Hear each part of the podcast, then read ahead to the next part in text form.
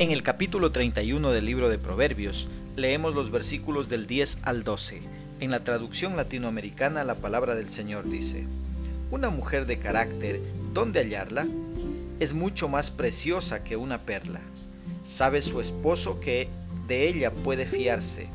Con ella saldrá siempre ganando. Le reporta felicidad sin altibajos durante todos los días de su vida. ¿Qué es lo que expresa el escritor? En esta última sección de Proverbios 31, vemos cómo la madre de Lemuel le habló acerca de las cualidades de una mujer virtuosa. Una mujer virtuosa es aquella que tiene capacidad, diligencia, dignidad y bondad. Una mujer así es muchísimo mejor y aún más preciosa que una joya valiosa, porque el proverbio dice que es más valiosa que las piedras preciosas. Dichoso el varón que halle una mujer así. Toda mujer necesita entender que su verdadero valor no está ni en su raza, ni en su educación, ni en sus posesiones, ni en su apariencia física. Su verdadero valor está dado por su carácter. Por lo tanto, la meta de toda mujer debería ser llegar a ser una mujer virtuosa en el versículo 11 dice, el corazón de su marido está en ella confiado y no carecerá de ganancias. Afortunado el esposo de la mujer virtuosa. Dice el texto que puede confiar en su esposa total y absolutamente.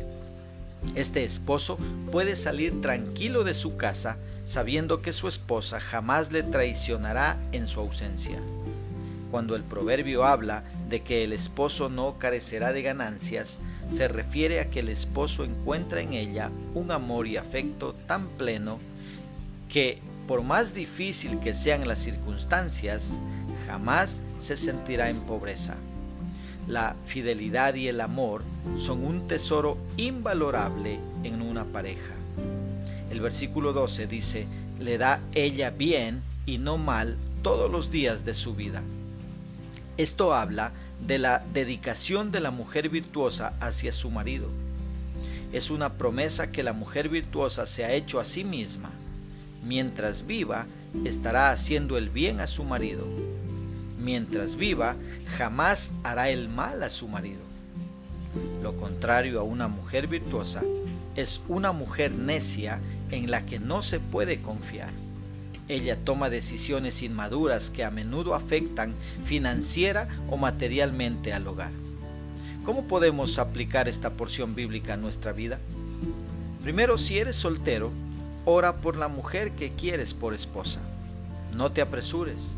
Espera el tiempo que sea necesario hasta encontrar una mujer temerosa de Dios que esté dispuesta a servir al Creador e ir con su matrimonio hasta que la muerte los separe.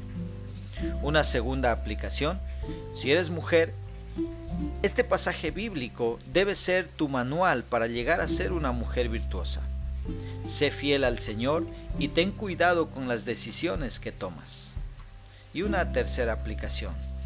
Esposo cristiano, camina en el temor y la sabiduría de Dios para que seas digno y compatible con la mujer virtuosa que Dios ha puesto a tu lado.